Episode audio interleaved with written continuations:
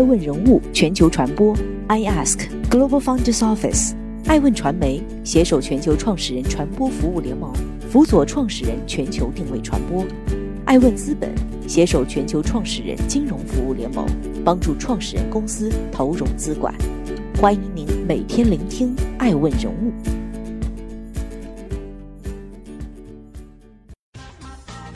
Hello，大家好，欢迎大家的守候。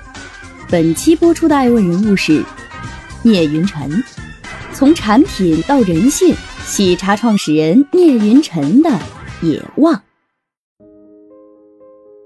二零一二年五月十二号，广东省江门市九中街上的一家小奶茶铺正式开门营业了。开业当天，店主激烈大家，这是一个品牌诞生的地方。当时，员工们都捂着嘴笑了。谁都没有想到，八年之后，这位店主真的创造了一杯估值超一百六十亿元的奶茶，搅动了千亿规模的茶饮市场，并寻求二零二一年在港股上市。现已扬帆出海，拉开中国茶饮大航海时代的序幕。只是这一次，嘲笑的声音听不见了，人们能够看见的是喜茶品牌和它的创始人聂云辰。在近日最新出炉的二零二零深圳创富百人榜上，聂云辰以二十九岁的低龄名列第八十一位，总身家超四十亿。一九九一年，聂云辰在江西出生。后跟随父母来到广东江门，在广东科学技术职业学院读完了专科。聂云辰毕业之时，乔布斯刚刚把苹果引进中国，智能手机发展渐趋火热。毕业后的聂云辰凭借卖手机配件挖到了人生的第一桶金。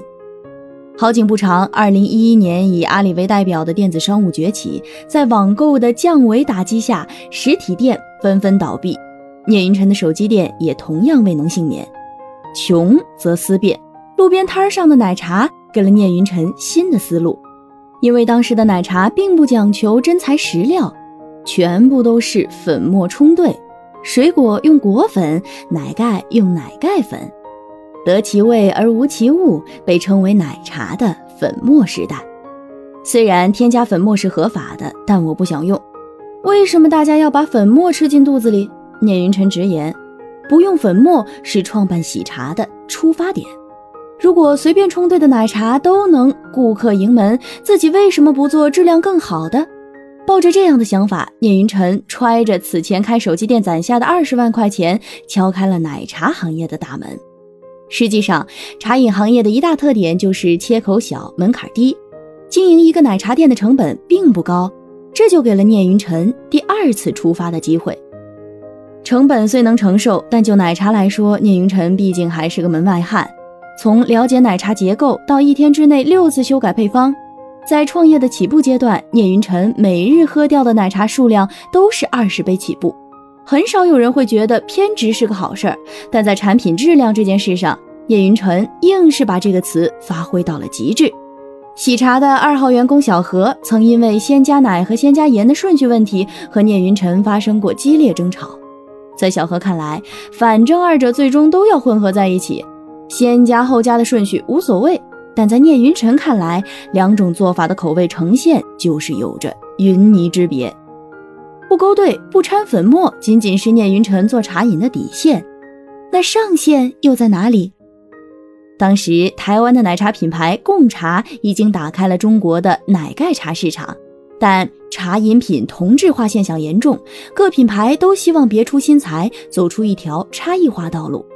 行业内流行的一句话叫“得奶盖者得天下”。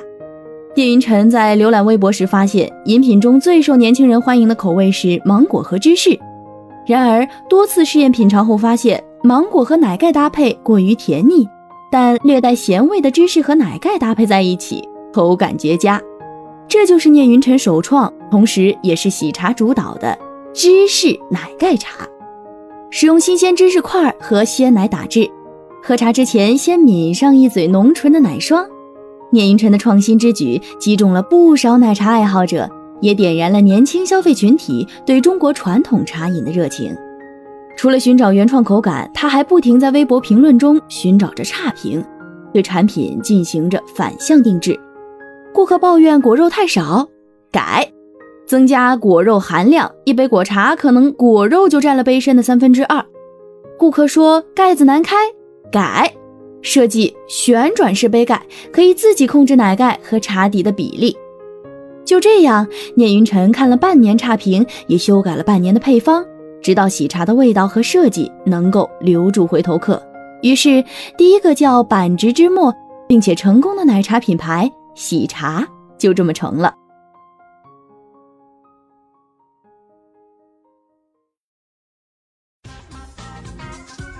欢迎继续聆听《守候》，爱问人物全球传播，正在播出的爱问人物是聂云辰。拿捏人性靠天分。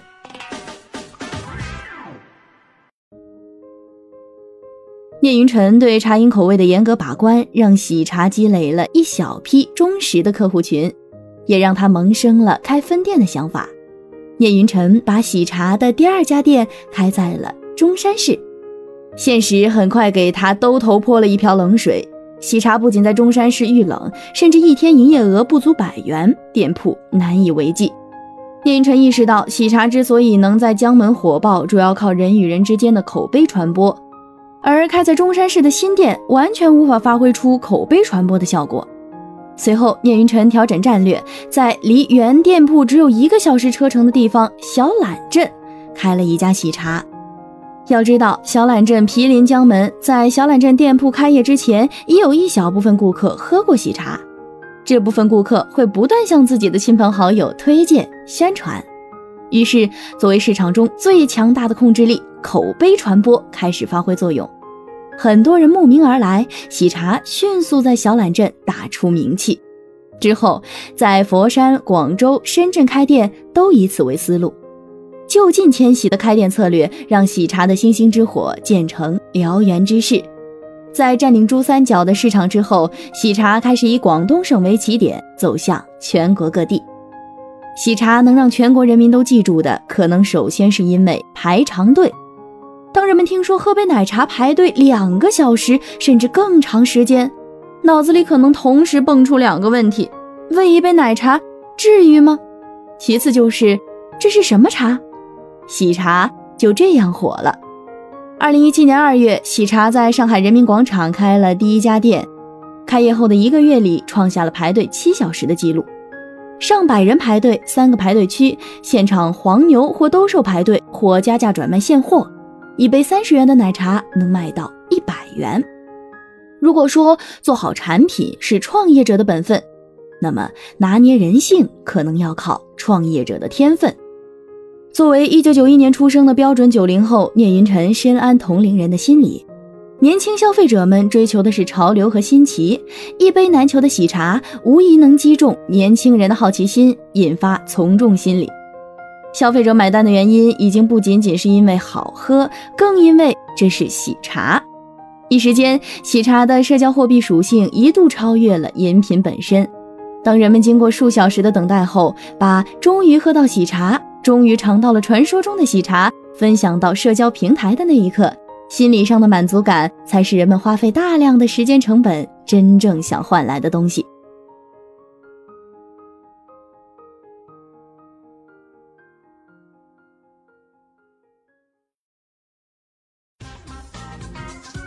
欢迎继续聆听《守候》，爱问人物全球传播，正在播出的爱问人物是聂云辰。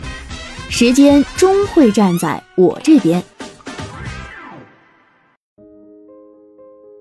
伴随赞誉而来的还有质疑。当喜茶成为现象级产品的同时，雇佣人排队、网红品牌长久不了等质疑之声四起。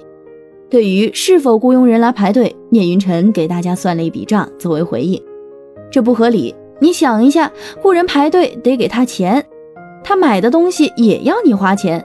做东西的原材料也要你花钱，想要有人排长队很简单，还不如直接全场免费。虽然排长队现象保证了喜茶的流水以及品牌在社交网络上的热度，但聂云辰却始终认为排长队是个危险的信号，甚至直言网红店就是一个贬义词。广州称得上是喜茶的根据地，开店的数量较多。但令聂云辰感到欣喜的就是发现，开在写字楼里的喜茶，上班日的营业额超过周末，下午的营业额超过晚上。在他看来，喜茶的身份需要从网红变为人们日常生活中的高频需求。选择不断开店的原因，也是希望顾客无需花费漫长时间去等待，而是快捷方便的喝到喜茶。但在聂云辰眼中，比开店数量和速度更重要的仍是产品本身。打江山容易守江山难，为了保持头部品牌的地位，喜茶面临着极大的创新压力。据悉，喜茶专门设有三十多人的研发部门，下设茶饮研发实验室、烘焙实验室、茶叶品评室，还有品控化验室。聂云辰也曾透露，喜茶每年会研发超一百款产品。但最终面试的不到十款。面对消费者对无糖饮品的需求，喜茶也适时推出零卡奶茶。对品牌和产品近乎严苛的管理，也让喜茶只有直营店，没有加盟店。直至今日，我们仍能在喜茶的公众号上看到明显标注：我们不接受任何形式的加盟或代理。一方面，加盟的确能使产品标准化、生产效率提高，但另一方面也会放大供应商的话语权。但聂云辰更倾向把主动权掌握在自己的手中。二零二零年，我国新式茶饮的潜在规模市场近五千亿元，初步预判未来五年我国现制茶饮的市场仍会保持百分之二十左右的增长水平。随着国民收入提高，新消费已然成为投资热点，新式茶饮成为资本布局的首选。二零一六年八月，在喜茶获得 IDG。何伯权超一亿的 A 轮融资后，聂云辰着手建立自己的茶园供应链和培训学校。喜茶不仅深入到供应链上游进行茶园直采，还根据市场需求特意定制专属茶叶。二零一八年，喜茶完成四亿元的 B 轮融资，资方为美团点评旗下产业基金龙珠资本。龙珠资本的创始合伙人朱庸华代表美团出任喜茶董事。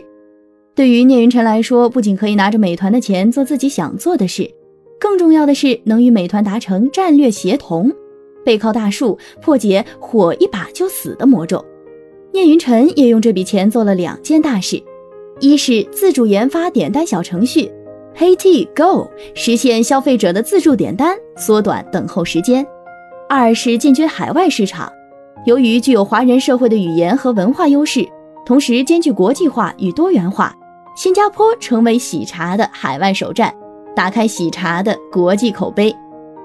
如今，喜茶门店单店日均出杯数为一千五百杯，单店单日最高营业额为十七万元，单店单月平均营业额超一百万元，是星巴克单店月营业额的整整两倍以上。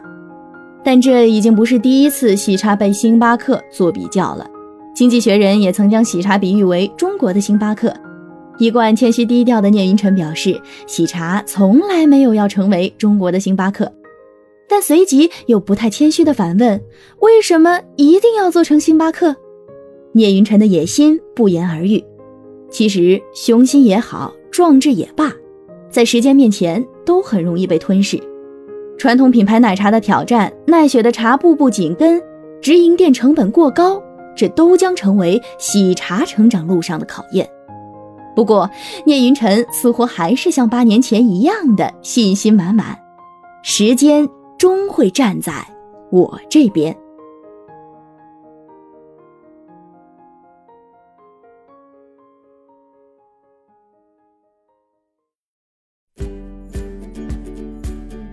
更多顶级人物，欢迎关注每周六晚十一点海南卫视。